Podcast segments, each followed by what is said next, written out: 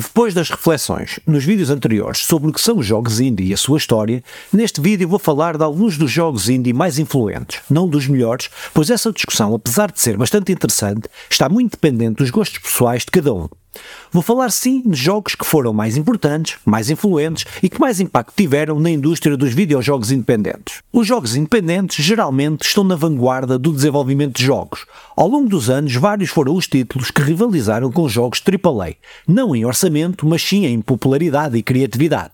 Alguns dos maiores e melhores jogos da história foram criados por desenvolvedores independentes, sem ligação a nenhum editor em grande escala sendo vários os jogos indie que se tornaram um exemplo de popularidade e influenciaram outros. Os jogos independentes tornaram-se um pilar da indústria na última década.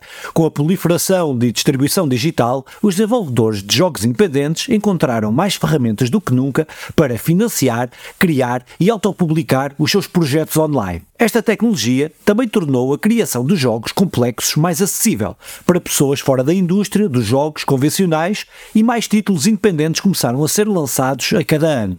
Embora a grande maioria dos jogos não se tornem particularmente influentes, a história recente ensinou-nos que muitos jogos indie têm um alcance surpreendentemente longo Indie é agora uma categoria na maioria das lojas de jogos digitais, com exibição e transmissões dedicadas a jogos independentes que os divulgam e aumentam o seu potencial de alcance, ainda que a esmagadora maioria dos jogos indie não tenha essa sorte. Neste sentido, irei falar de 5 jogos indie que considero ser mais relevantes na indústria e na cultura dos videojogos. Mas esta decisão de fazer uma lista de 5 jogos comporta um problema: deixar de fora outros títulos que poderiam muito bem fazer parte dela. Ainda com noção desta limitação, começo por falar daquele que muito provavelmente deu início à ascensão dos jogos indie. O primeiro jogo desta lista é Braid. Foi desenvolvido pela Number None, lançado em 2008, que conseguiu criar um jogo que combinava quebra-cabeças intrincados e uma história complexa de uma forma que parecia nova ao mesmo tempo que familiar, tendo semelhanças com o Super Mario, mas com muitas ideias originais.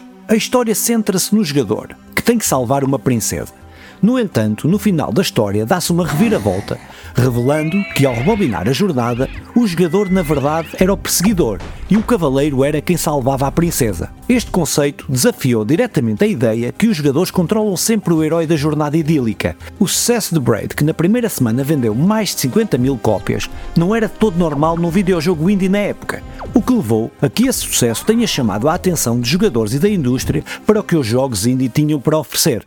O segundo jogo desta lista é Minecraft, que não demorou muito a estabelecer-se como algo de especial. A mecânica era acessível e diferenciada.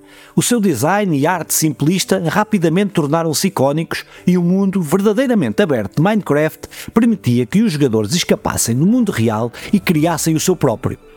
Minecraft é um jogo sandbox de sobrevivência e de criação, composto por pequenos blocos, o visual é diferente porque é feito de voxels, que são, em grosso modo, o equivalente ao 3D dos pixels. Minecraft foi lançado em acesso antecipado em 2009, sendo que nos meses seguintes foram adicionados dezenas de recursos. Em 2010, Notch fundou a empresa Mojang e contratou uma equipa e foram feitos vários upgrades ao jogo. Devido ao estrondoso sucesso do jogo, em 2014, a companhia e propriedade intelectual foram compradas pela Microsoft, que expandiu o seu universo. Minecraft mantém-se vivo até hoje e é um dos maiores jogos da atualidade.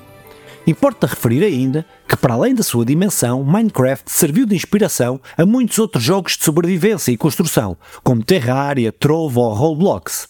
O terceiro jogo desta lista é Binding of Isaac, que é um daqueles jogos que possui uma legião de fãs, mas ao mesmo tempo é um jogo que todos conhecem, mas que ninguém jogou. Apesar de muito popular, teve diversas limitações de acesso ao público em geral, seja pelos temas polémicos que aborda relacionados com a religião, seja porque outros bons concorrentes foram no seu encalce ao longo dos últimos anos. Mas considero que este é um jogo especial, pela forma como mistura géneros e usa o seu design para contar uma história sombria, sendo um jogo ao estilo de Zelda com uma identidade muito própria e usa-a brilhantemente como metáfora para a luta de Isaac com a sua saúde mental. Desenvolvido por Edmund Macmillan, foi lançado em 2011, tendo influenciado muitos outros jogos do género roguelike, baseados em dungeons. Ainda que com alguma controvérsia quanto ao seu foco ser ou não ser nas mecânicas roguelike, o que é certo é que ajudou a popularizar o género nos anos posteriores. O quarto jogo da lista é The Stanley Parable, lançado em 2003 pela Galactic Café, é um jogo sobre desafiar os costumes enraizados nos videojogos, sendo um jogo narrativo onde o jogador recebe instruções do narrador, diferenciando-se pela possibilidade de tomarmos decisões, que são encorajadas mesmo que não tenham livre-arbítrio. The Stanley Parable conseguiu utilizar as limitações dos videojogos de forma brilhante, tendo inspirado designers e jogadores a repensar como os jogos podem ser feitos mas também mecânicas que foram usadas em jogos AAA, como por exemplo a mecânica usada por Ellie para observar as girafas em The Last of Us, tendo influenciado e dado origem à proliferação de muitos outros jogos de narrativa interativa, como Firewatch, What Remains of Edith Finch, entre outros. O quinto e último jogo é Undertale. Lançado em 2015 por Toby Fox, é um RPG de aventura que se tornou famoso pela sua narrativa envolvente e personagens marcantes, tendo mesmo se tornado um fenómeno cultural dentro da cultura dos videojogos. O RPG 2D pega nas convenções do género e dá-lhe uma volta de 180 graus, destacando os preconceitos que os jogadores desenvolveram ao longo dos últimos anos. Por exemplo, os jogadores foram condicionados ao longo dos anos a lutar contra inimigos, mas Undertale faz questão de mostrar as emoções e motivações de cada inimigo para encorajar a uma solução mais pacífica. São mecânicas como estas, juntamente com um elenco memorável e uma pixel art espetacular, que tornam o jogo tão amado. É um título que redefiniu um género e desafiou as expectativas e as experiências que os jogos podem oferecer, tendo sido uma grande inspiração para outros jogos indie narrativos, como por exemplo Night in the Woods. Foram muitos os jogos indie que na última década e meia tiveram sucesso e influenciaram até mesmo a indústria AAA. Muitos ficaram fora desta lista não por não merecerem, mas por uma mera escolha pessoal. Para terminar, gostava de deixar um desafio. Escreverem nos comentários quais os jogos que para vocês podiam ser acrescentados nesta lista. Até à próxima. Tchau!